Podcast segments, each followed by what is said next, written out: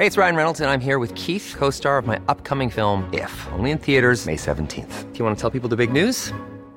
All right, I'll do it. Sign up now and you'll get unlimited for $15 a month in six months of Paramount Plus Essential Plan on us. Mintmobile.com slash switch. Upfront payment of $45 equivalent to $15 per month. Unlimited over 40 gigabytes per month. Face lower speeds. Videos at 480p. Active Mint customers by 531.24 get six months of Paramount Plus Essential Plan. Auto renews after six months. Offer ends May 31st, 2024. Separate Paramount Plus registration required. Terms and conditions apply if rated PG. Heraldo Radio. Dedo en la llaga. Había una vez un mundo en el que nadie creía. Un país de historias inexplicables. Una nación con personajes asombrosos. Santo Tomás tenía razón. Hay que ver para creer. El México increíble. Las verdades que duelen. La voz de los que callan. El dedo en la llaga. Infórmate, diviértete, enójate y vuelve a empezar. El Heraldo Radio presenta El Dedo en la Llaga con Adriana Delgado. Hasta lo bueno se veía tan malo. Hasta lo dulce me sabía amargo. Cuando te fuiste me quería morir. Y, y, Y así iniciamos el dedo en la llaga de este viernes 27 de agosto del 2021. Y sí, estamos escuchando a la gran Alejandra Guzmán y a la gran Gloria Trevi. Y están en esta canción que ya me puso de muy buenas. Porque se llama La Más Buena. Así que usted pare de sufrir. Si usted está sufriendo de alguna desilusión amorosa o ya no quiere ver a aquella persona que le rompió el corazón, dedíquele esta canción. La más buena.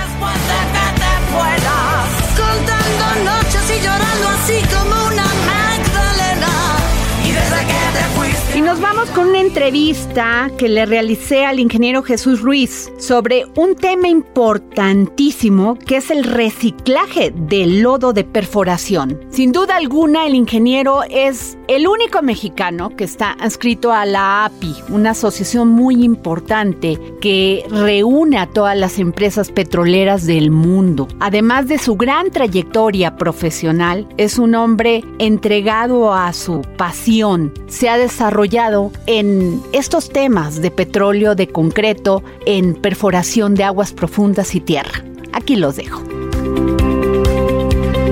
El Dedo en la Llaga. La línea al ingeniero Jesús Ruiz. No solamente eh, ha dedicado su vida, muchos de sus trabajos, ha sido desempeñando su trabajo como empezó como operador de sala de control de la planta de Orizaba de Holmes. Holcim a Pasco, sino es un hombre con una gran experiencia, con una gran preparación académica, pero sobre todo pues toda su vida la ha dedicado a lo que es el concreto. Y déjenme decirles, porque él es uno de los miembros, de los pocos mexicanos que son miembros de la API, que es el comité de revisión de esto, la American Petroleum Institute, y también es miembro de la norma de cementos de pozos petroleros en Clamart, Francia. En fin, ingeniero, me podría pasar yo todo el programa leyendo su currículum. Muy buenas tardes. Buenas tardes. Ingeniero este Jesús Ruiz, hace unos días usted me platicaba de que estaba trabajando en un proyecto muy interesante, que es poder eh, reciclar el cemento que sale de la perforación de un pozo petrolero, no solamente en tierra, sino también en agua. ¿Nos podría explicar más de esto? Sí, cómo no. Mira, actualmente me estoy dedicando a, a, a darle una aplicación a los lodos de perforación. La experiencia de nosotros, nosotros en la compañía eh, que yo trabajé 47 años, que todavía este seguí como consultor externo, este pues preparamos un cemento especial para pozos petroleros que es un cemento clase H. Entonces el cemento clase H convive mucho con los lodos de perforación. Los lodos de perforación fundamentalmente se ocupan entre muchos para lubricar los barrenos y en cierta manera va va lo voy a usar un término un término albañilesco. Sí, va, va repellando las paredes de, de, del hueco que, que nosotros básicamente le decimos espacio anular. Aquí en México tenemos unos pozos muy, muy agresivos. Tenemos eh, pozos que estamos bajando actualmente a 8.500, 9.000 metros de profundidad, donde tenemos temperaturas de, de 300 grados centígrados y tenemos presiones de 30.000 libras por pulgada cuadrada. ¡Wow! Ajá.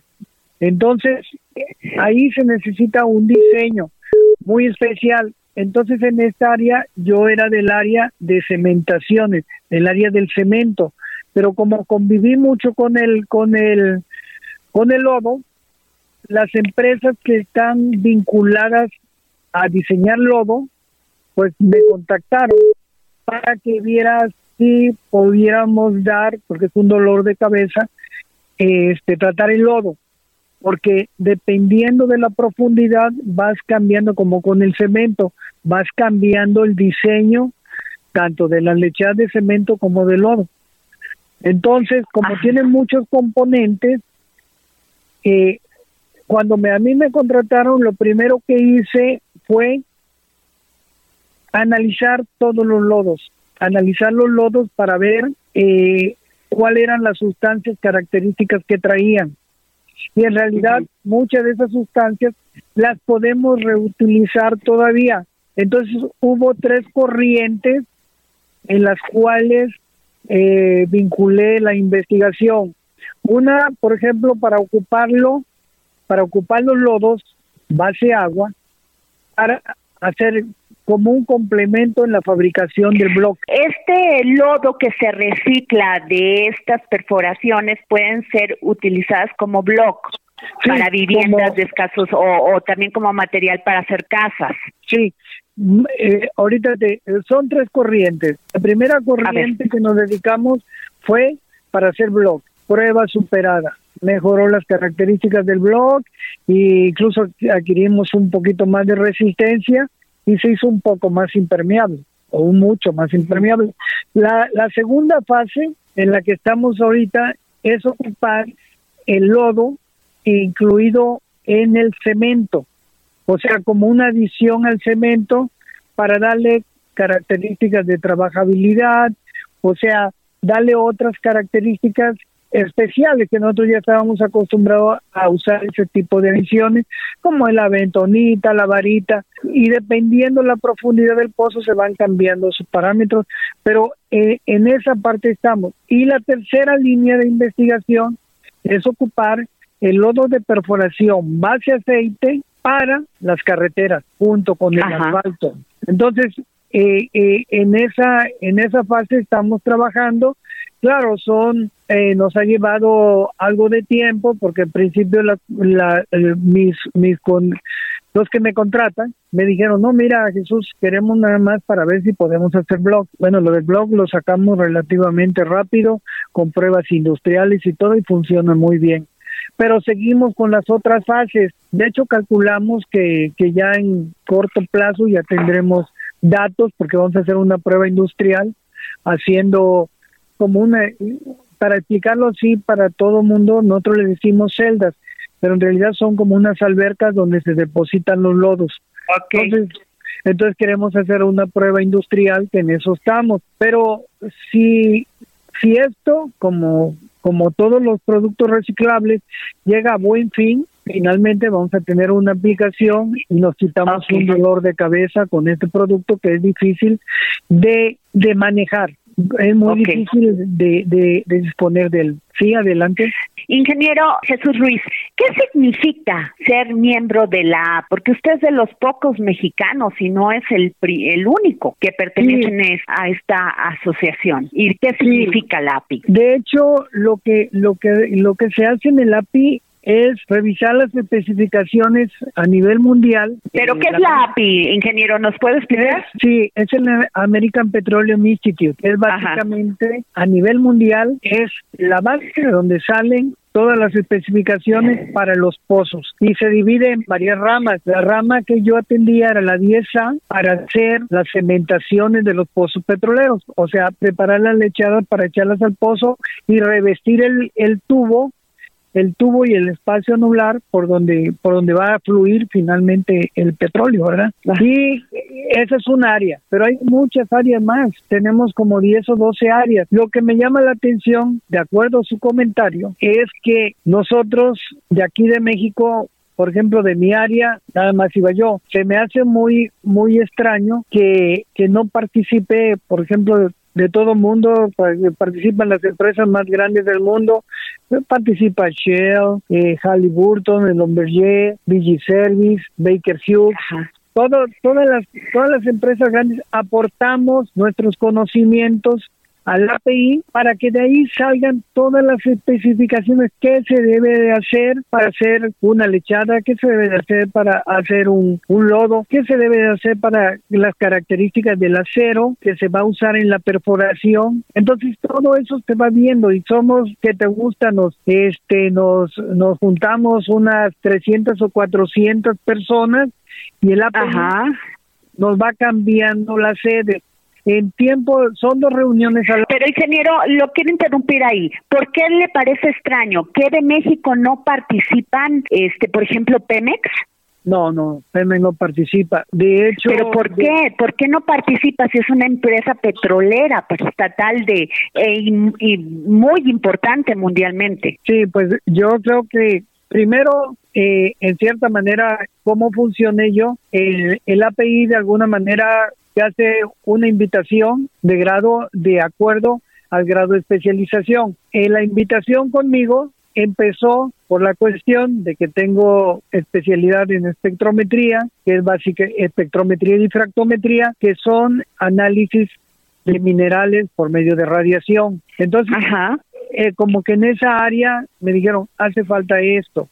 Del otro, pues tenemos universidades muy, muy prestigiadas dentro de, de, la organización, como la Universidad de California, Harvard, todas esas universidades que tienen centro de investigación participan. Y todas las empresas grandes como Shell, Halliburton y todo que tienen unos laboratorios experimentales muy grandes, también participan. Yo creo que la parte de Pemex es que en realidad falta ese empujón. ¿Por qué? Porque ¿qué hice yo? Yo lo que hice, ya una vez que empecé a trabajar con, con, el API, con el American Petroleum Institute, empecé a tratar de replicar lo que hacíamos allá para acá en México. Entonces, ¿qué hacíamos? Aquí en México hicimos un comité, o sea, me encargué de preparar junto con Pemex en algún momento un comité y yo a veces les traía compañeros expositores de diferentes países para que dieran unas pláticas acá. Ah, ok. Entonces tratamos de replicar, pero pues yo creo que, que como, como bien dice, debería de haber personal de Pemex que estuviera participando para para ver cómo se hace todo. Por ejemplo, y sobre todo si vamos a comprar una empresa petrolera como Shell en Estados Unidos, ¿no? La Deer Pack. Sí, mira, y yo me iría un poquito más. También nosotros tenemos la cuestión de que hay un área que se dedica ya al control de pozos, por ejemplo, para para la evaluación de riesgos. No sé si supo ahorita acaba acabamos de tener un accidente. Exacto. Y entonces todo es toda esa información que sale del API pues la tenemos que, capacitar, eh, ahora sí que, que, absorber aquí en México, por decirlo de alguna manera, y esa forma es de estar presente, pero para eso pues se necesita la convicción de hacer las cosas, porque en realidad no, no estamos teniendo ese know-how que nos hace falta en México. Ahora, ingeniero, usted se ha especializado en estas perforaciones, pero sobre todo yo no soy experta, pero voy a tratar de escribirlo, de hacer estos pozos petroleros en aguas profundas y usted de poner ese revestimiento de concreto. Esos concretos, me imagino que es muy complejo hacer eso, porque ¿cuántos, ¿cuántos metros abajo son sí, del agua? Imagínese, licenciada, nada más, que si estamos hablando de que, de que la lechada de cemento va a una temperatura de 300 grados centígrados, que ya llegando ya está super hirviendo la lechada. Si nada más haciendo una analogía, nosotros para, para hacer, como dice, concreto, a presión atmosférica y a, a 30, el, el ACI, el American Concrete Institute, marca como temperatura crítica para construcción 32 grados centígrados. Nosotros tenemos que hacer que la lechada funcione a 300 grados centígrados. Claro que, que no va solamente el cemento, el agua, no, lleva toda la farmacia.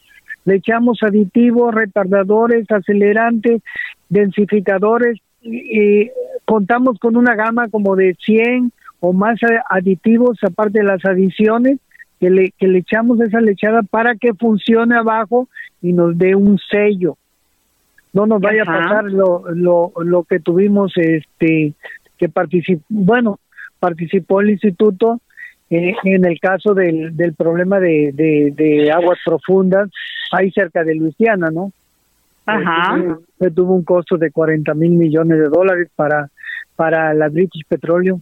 Entonces todo eso y imagínese licenciada para aguas profundas en primera con las corrientes marinas tiene usted que llegar a 3.000 metros de profundidad de puro, de puro cinturón de agua. Aparte ya empieza la perforación en tierra y aviéntese otros 5.000 metros para abajo. Entonces se usan barcos que están eh, eh, colocados de tal manera que se van moviendo de acuerdo a las, a las corrientes para que la tubería siempre tenga la posición adecuada. Ese, ese es el tema. No sé si vio la película de Horizonte Profundo. Sí, claro, claro, y además esta gran catástrofe. Sí, entonces, este, eh, eh, precisamente la, plataforma se llamaba Horizon y este, y, y, y la verdad que esos son los temas que nosotros a veces tenemos que evitar. O sea, todo eso. En México todavía no, no, no tenemos tanta perforación en aguas profundas como debería de ser, porque además el aceite que sale regularmente de aguas profundas es un aceite de muy alta calidad, o como le queríamos decir, o petróleo. Por decir, nosotros manejamos como, como aceite, porque pues al final eh, estamos en la sección de oil el cemento. Entonces, eh, el aceite que sale es de muy alta calidad, pero para eso necesitas una alta tecnología. Qué complejo suena esto, ingeniero. Y usted hablaba de estos accidentes, estos accidentes que hemos tenido recientemente en México. Eh, ¿Se podían haber evitado? Sí, sí, exactamente. Hay una, hay una, una cuestión que se llama, este, que le decimos nosotros evaluación de riesgos.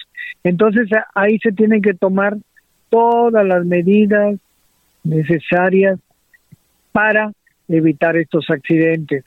De hecho, de hecho hay hay este hay empresas que dan consultoría acerca de, de, la evaluación de riesgos y pues pues pasan y, la verdad que son muy lamentables porque a veces llevan pérdidas humanas muy valiosas y, eh, además lo que implica en, en dinero como cuestión secundaria pues es bastante. Ingeniero, si alguien, si nos está escuchando aquí en nuestros radioescuchas, en nuestra audiencia, algún joven o mujer que quieran estudiar lo que usted ha estudiado y además con una gran pues mérito porque usted es una persona de la cultura del esfuerzo, pero también con una gran dedicación y profesionalismo.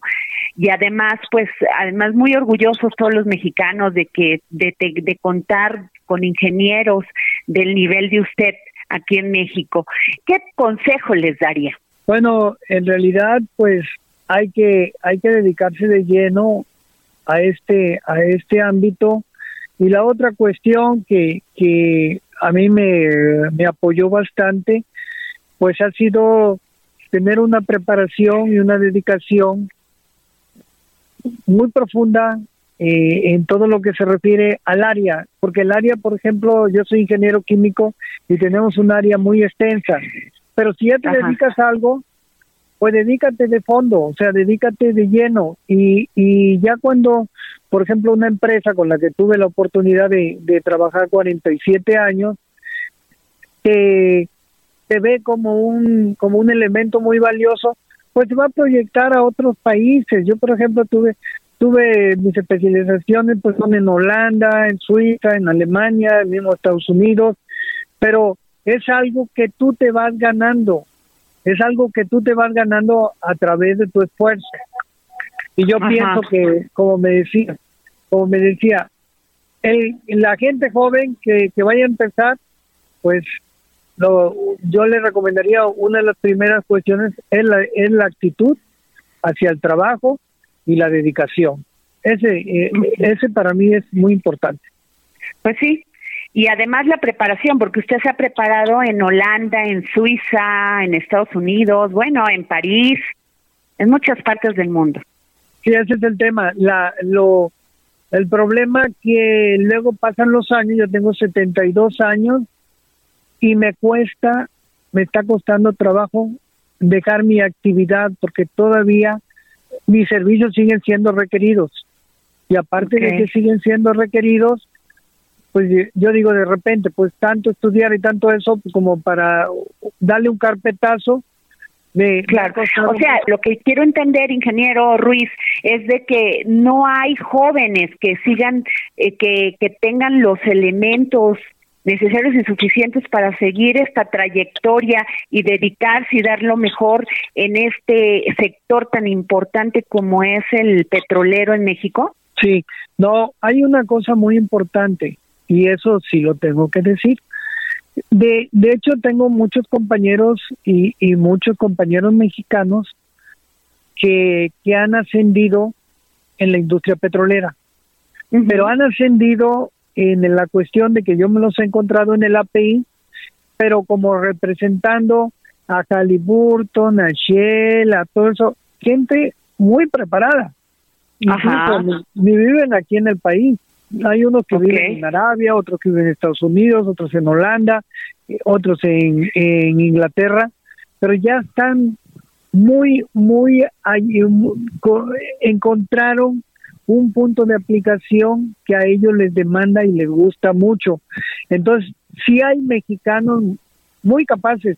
Yo no dudo que, que Pemex tenga, tenga, tenga capacidad, pero de los que yo he tratado, o sea, con lo que yo he tratado con en el trabajan en, en empresas mundiales. Exacto, exacto, ese es el tema. Pero hay unos unas genialidades dentro de mexicanos trabajando en la industria petrolera.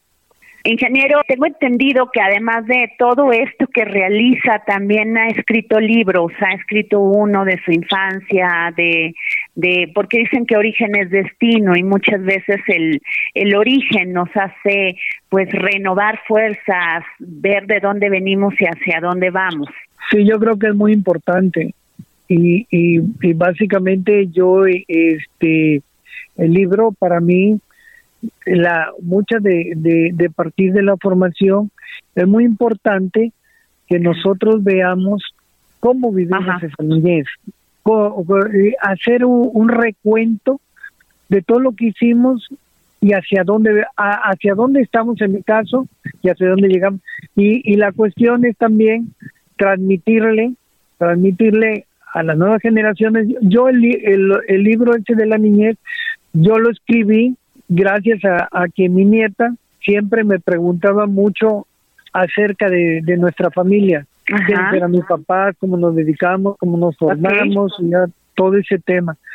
Yo creo que, que, es bien importante. Si conocemos nuestros orígenes, seguramente vamos a saber ahora sí, sí, que cómo es nuestro comportamiento y más tarde nuestro comportamiento organizacional, pienso yo. Ok, pues ingeniero Jesús Ruiz, ingeniero químico, Muchas gracias por habernos dado esta entrevista para el dedo en la llaga porque es muy importante conocer a personas como ustedes, como usted, que da tanto por el país y que son héroes desconocidos. Muchísimas gracias.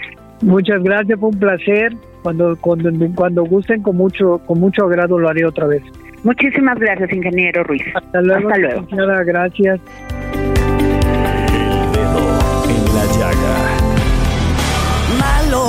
Lo bueno se veía tan malo. Y nos vamos a una pausa y regresamos aquí en este viernes 27 de agosto del 2021, sí, a su programa favorito, El Dedo en la Llaga.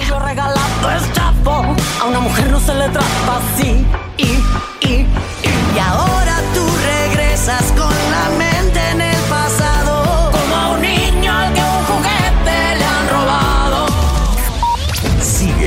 Adriana Delgado en su cuenta de Twitter, arroba Adri Delgado Ruiz. Además, te invitamos a enviar tus opiniones y comentarios en texto o por mensaje de audio a través de WhatsApp al 55 2544 3334. Y si quieres escuchar El Dedo en la Llaga de El Heraldo Radio, en cualquier momento y donde quiera que te encuentres, descarga el podcast disponible en Spotify y iTunes. Heraldo Radio.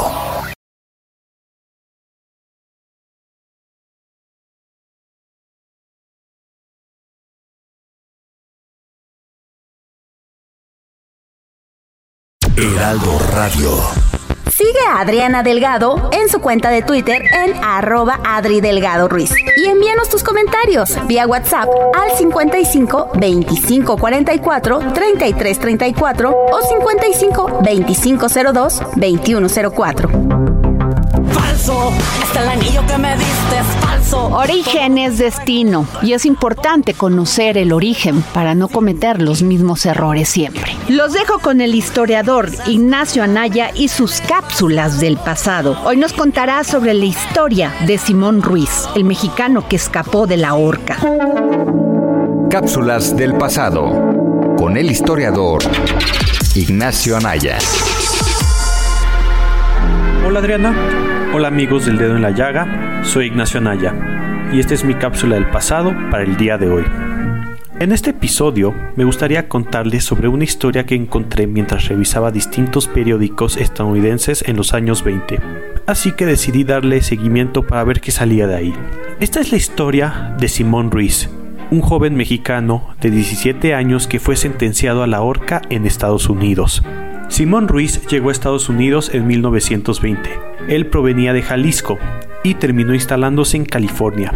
Al llegar conoció a otros mexicanos, Eduardo Miranda y a Miguel Varela. Miranda, que según algunos periódicos era un exvillista, los había convencido a ambos para robarle a un estadounidense llamado Stephen Miller, un capataz de ferrocarriles donde al parecer trabajaba Miranda.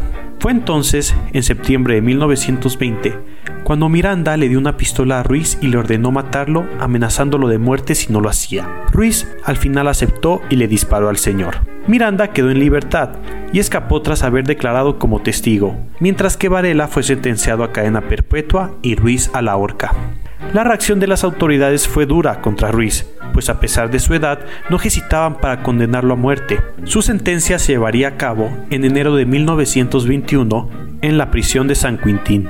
Cabe mencionar, como dato interesante, que días antes se repartieron invitaciones para asistir al evento. No era del todo raro que asistiera público a una ejecución. No obstante, había comenzado una lucha para salvarle la vida al joven por parte de la Embajada de México en Washington, los cónsules de California, la población mexicana y sociedades humanistas lideradas principalmente por mujeres. Alma Reed, escritora en el periódico San Francisco Call, siguió de cerca el caso e incluso lo usó como ejemplo para luchar en contra de la pena de muerte a menores de edad. La presión logró que en determinadas ocasiones aplazara la fecha de la ejecución.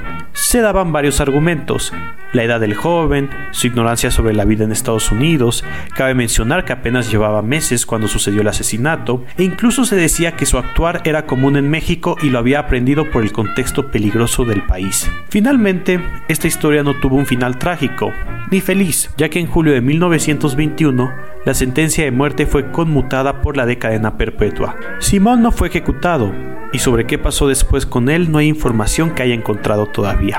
Esta historia fue armada a partir de distintas notas periodísticas de esos años, mismas que a la vez pueden estar llenas de errores y contradicciones, pero que también dan pequeñas pizcas sobre historias muy poco conocidas. Espero les haya gustado este episodio y hasta la próxima.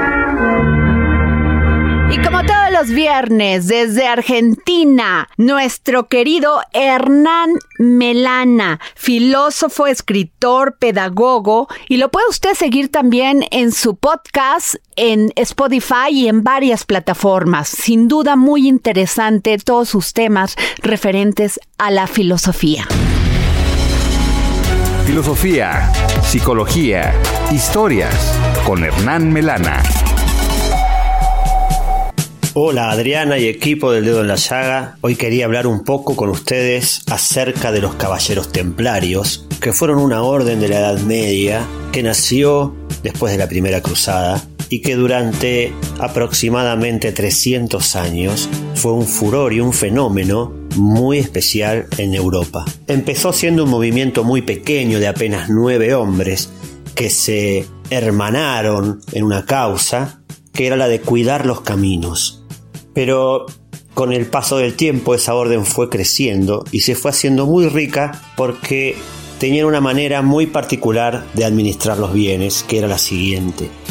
Cada persona que quería sumarse a esta orden, que además estaba plagada de mística, tenía que donar sus pertenencias a la orden, que a su vez administraba para la orden y no para los individuos aquel dinero.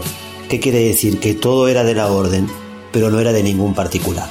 Y no se usaba para nada que no fuera la misma orden. Esto hizo que empezaran a acumular tierras y por lo tanto riquezas. Y además que, como su causa era la de luchar por la justicia divina, recibían donaciones y donaciones muy grandes, por lo cual la orden se fue haciendo rica. La particularidad que tenían además era que habían logrado unir dos tendencias muy fuertes, dos clases sociales o dos castas o dos estratos sociales, como quieran llamarlo, que fueron el de los monjes, el de los que oran, y el de los caballeros, que son los que guerrean, porque además de ser caballeros, eran monjes, es decir, una suerte de sacerdotes guerreros. Con el paso del tiempo, la gente pedía ir a trabajar a las casas del templo o fortalezas del templo, donde los templarios se ubicaban en diferentes países, porque así se los trataba bien se les pagaba de manera justa sus trabajos. Tenían una manera muy particular del uso del dinero, hacían prest e inventaron lo que sería el antecesor del cheque, que era una nota de crédito, donde uno podía depositar el dinero en algún lugar y retirarlo en otro lugar, en otro país.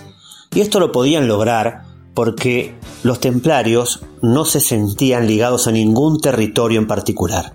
Es decir, no eran nacionalistas en el sentido de apropiación o identificación de una cultura, sino que lo único que sentían en común eran sus lazos de hermandad cristiana.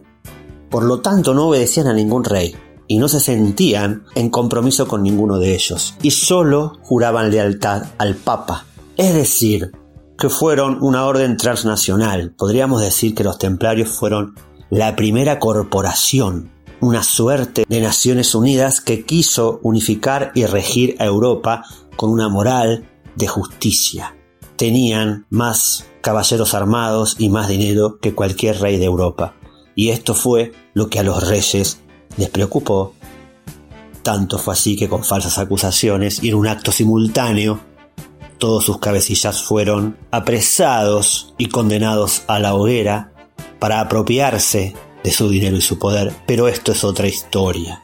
Lo que aquí quería resaltar es que 700 años de la conformación de las Naciones Unidas, de la conformación de los bancos mundiales, de la Organización Mundial de la Salud, ya hubo un intento de gobierno por encima de las naciones, de ética por encima de las naciones, algo transnacional. Es decir, que los templarios eran unos adelantados a su tiempo.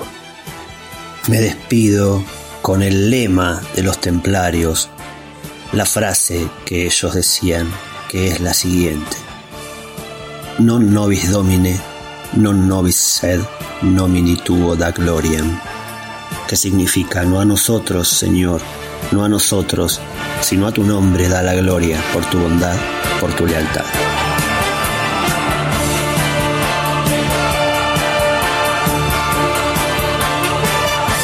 Y nos vamos con Exxon a la milla, quien es promotor cultural y como cada viernes, pues nos regala un libro. Libros, libros, libros, con Exxon a la milla.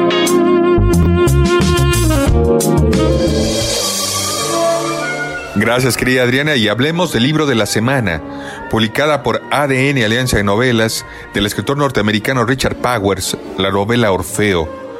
Peter Hels es un viejo músico vanguardista. Su formación musical fue estricta y siempre bajo los parámetros de la vanguardia en turno. La música que creó y la que formó su gusto musical estuvo dominada por la exploración conceptual. Ningún experimento musical le fue ajeno. Por su formación académica y su propio gusto, Hels estuvo en el centro de la vanguardia musical durante toda la segunda mitad del siglo XX. Hels es jubilado. Durante los últimos años fue un disciplinado profesor universitario en una pequeña universidad del este de Estados Unidos. Por obra del ocio, fruto de su jubilación, el músico retirado experimenta con reactivos biológicos. En su pequeña casa ha montado un laboratorio en toda regla. Ahí lleva a cabo delicados experimentos en los que manipula la composición genética de millones de bacterias. Su extraño hobby se lo debe a su primera carrera universitaria, la de químico, carrera que siguió pero que finalmente abandonó para adoptar la música como profesión primera y única. Sus experimentos de aficionados son posibles gracias a la relativa facilidad con la que puede hacerse de los aditamentos necesarios para su laboratorio y los reactivos biológicos disponibles en la red. Es una afición inocente, hasta que una eventualidad lo catapulta a los titulares de la prensa nacional con la acusación de terrorista. Querida Adriana y radioescuchas del dedo en la llaga, todo comienza por un error. Els llama confundido a los servicios de emergencia para avisar que su perro Fidelio había muerto.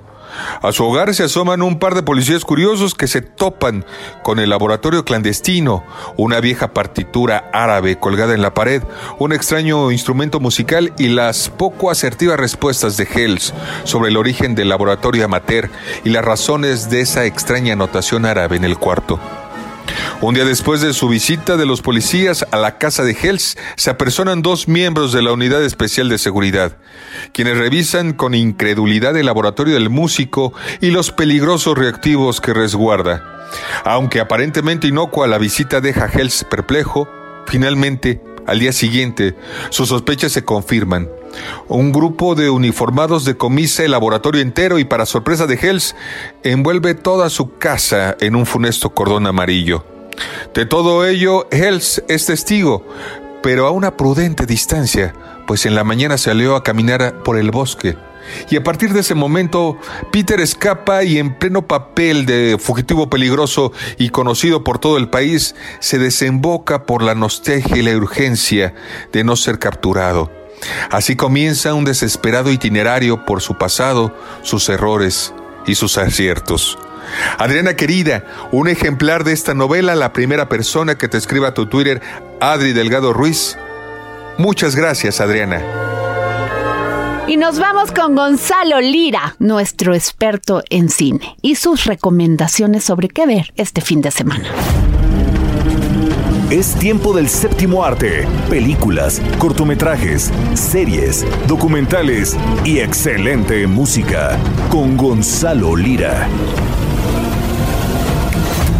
Hola, ¿qué tal Adri? ¿Cómo estás? Espero te encuentres bien, tanto tú como la gente que nos escucha por acá, por el dedo en la llaga. Y sí, llegó el momento de hablar de cine porque es viernes, pero esta vez vamos a darle un poquito un giro, vamos a darle una visión diferente porque vamos a hablar de cine, pero a partir de la lectura. Y esto es porque el crítico de cine Leonardo García Tsao, eh, quizá uno de los más reconocidos de nuestro país, acaba de lanzar un libro dedicado a la figura y la obra de Guillermo del Toro. Guillermo del Toro no solo es uno de los cineastas más reconocidos, sino que además es su amigo. Y precisamente sobre por qué, de dónde nace la inquietud de hacer este libro, esto fue lo que me comentó el propio Leonardo García Tsao. el origen del proyecto fue en el 2018 en el Festival de Guadalajara, donde él y yo tuvimos cuatro conversatorios. Eh, Alejandro Pelayo, el director de la Cineteca, nos dijo, ¿por qué no hacemos un libro? A él lo conozco particularmente bien, o sea, nos llevamos bien, somos amigos, ¿no? Él era un chavo de 21 años cuando lo conocí y a mí me tocó ver todo su proceso por el cual se convirtió no solo en un cineasta, sino en un cineasta importante, ¿no? Que su cine sí tiene como características universales. La gente ya sabe, cuando ve una película de Guillermo el Toro, a qué va. Es un estilo perfectamente ya estandarizado de Guillermo, que lo puedes reconocer, porque nunca hace una, película que sea así incomprensible o inaccesible. Incluso a través de los medios se ha ganado como un arraigo. ¿no? La gente le, cae bien Guillermo. Es tan inteligente y tan uh, ingenioso en su cine como en su persona. O sea, el cine es un, el, su cine es un fiel reflejo de lo que él es.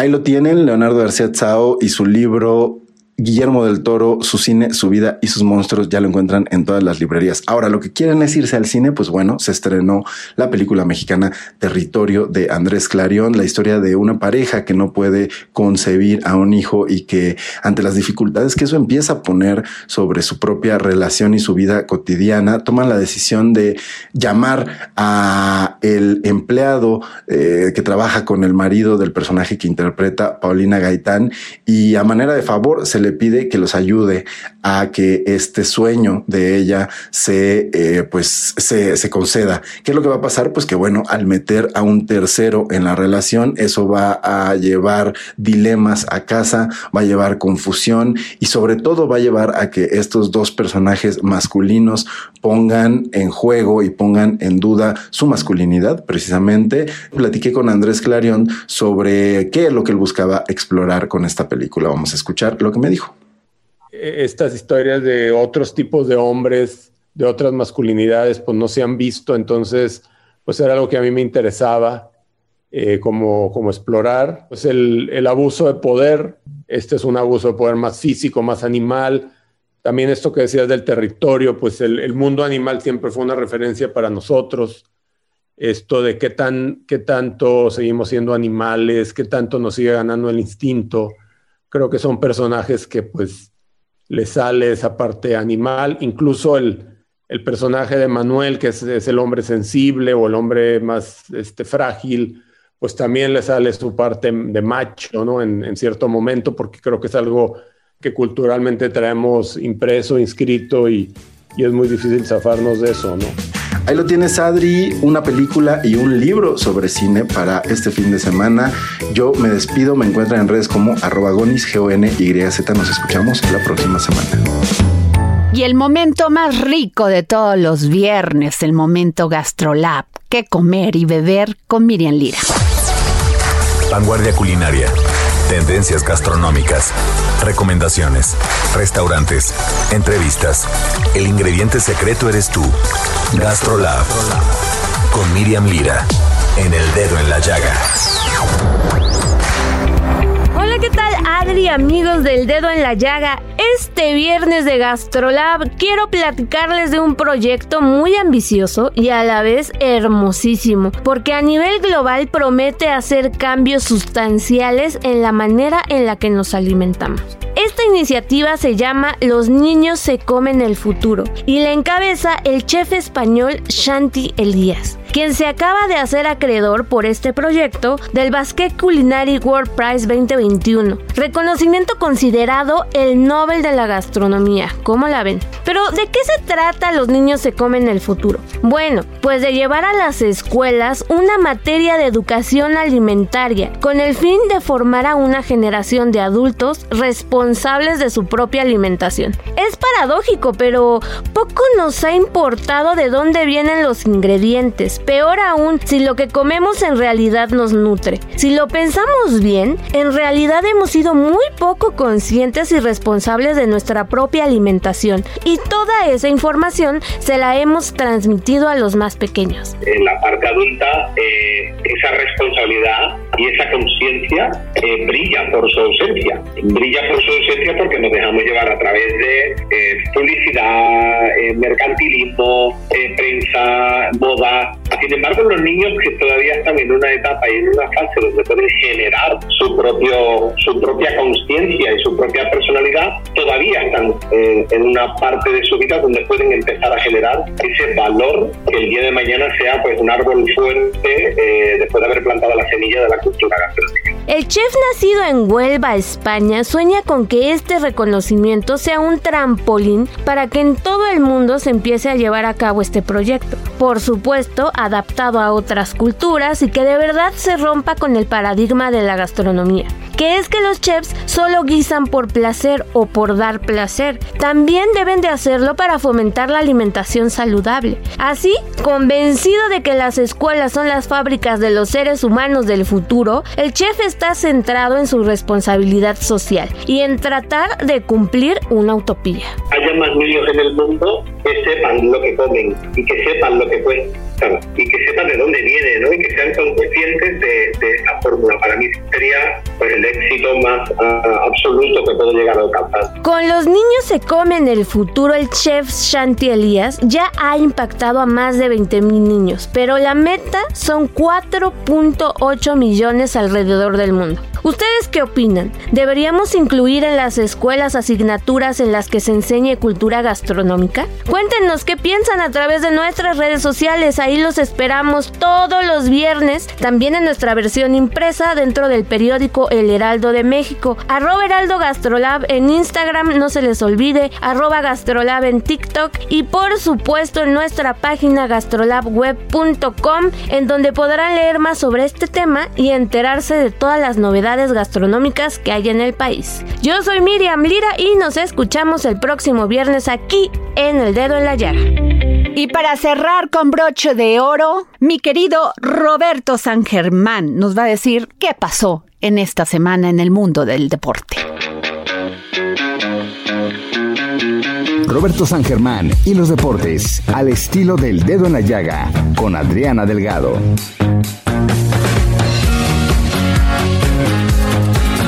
Buenas tardes Adriana, ya estamos aquí con la información deportiva de este fin de semana y vamos a hablar de Checo Pérez porque hay buenas noticias para el piloto mexicano.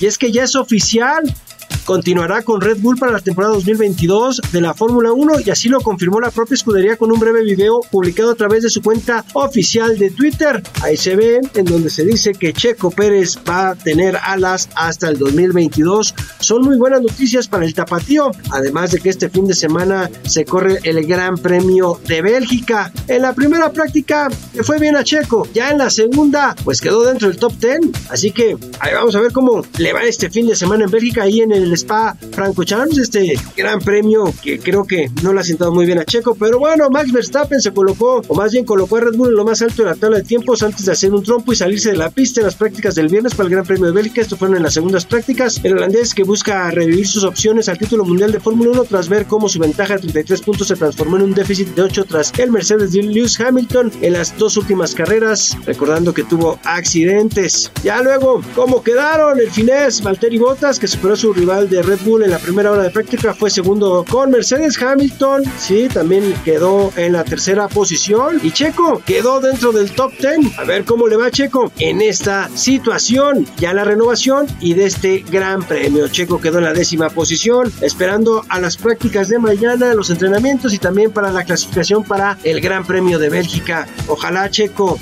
tenga un buen fin de semana y pueda recuperar puntos y además recuperar toda la confianza que ha puesto la escudería de Red Bull para que se quede otro año bueno, dejemos lo que es eh, la situación de Checo Pérez y vámonos ahora a los Juegos Paralímpicos que se están celebrando allá en Japón. Y es que México ya logró su segunda medalla. Sí, se consigue bronce y fue lanzamiento de disco. La ganadora fue Rosa María Guerrero Casales. Esta mexicana consiguió una medalla más para la nación en el atletismo, disciplina lanzamiento de disco F55, donde se quedó en el tercer lugar con 24.11 metros. Así que Guerrero se afianzó la medalla de bronce justo debajo de sus contrincantes Don Feisha De China, obtuvo la medalla de oro, así como de Diana Raditze de Letonia, que tuvo la de plata. La de China fue con 26.64 metros y la de plata con 25.02. Así que fueron estas las contrincantes. Había iniciado muy bien Guerrero Casares, había estado primera en algunos lanzamientos, pero se quedó con el bronce. Bien por la nuestra.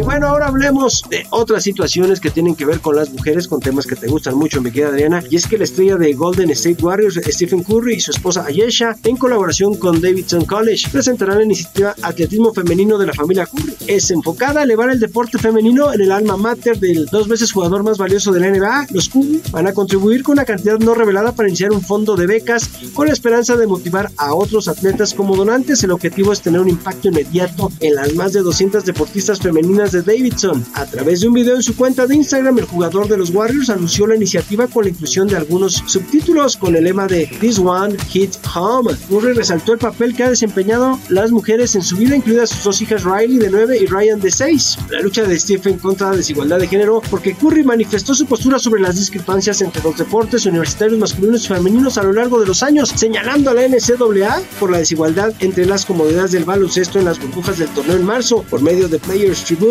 el basquetbolista, escribió un artículo en el 2018 sobre cómo la lucha por la igualdad de las mujeres había vuelto un poco más personal para él mientras criaba a sus hijas. Además de las tres niñas, los Curry también tienen un hijo de tres años llamado Cannon. Así que Curry va a ayudar a las mujeres. Hasta aquí la información deportiva. Yo soy Roberto San Germán. Que tengas muy buen fin de semana, mi querida Adriana. Hombres, no necesito, pero sobran hombres. Nos vamos. Esto fue El Dedo en la Llaga. Y quiero agradecerle siempre que nos escuche, pero sobre todo que nos permita entrar en su corazón. Soy Adriana Delgado. Nos vemos el lunes. El Heraldo Radio presentó El Dedo en la Llaga con Adriana Delgado. Heraldo Radio. Hey, it's Paige DeSorbo from Giggly Squad. High quality fashion without the price tag. Say hello to Quince. I'm snagging high-end essentials like cozy cashmere sweaters, sleek leather jackets, fine jewelry, and so much more. With Quince being 50 to 80% less than similar brands. And they partner with factories that prioritize safe, ethical, and responsible manufacturing. I love that. Luxury quality within reach. Go to quince.com slash style to get free shipping and 365 day returns on your next order. Quince.com slash style.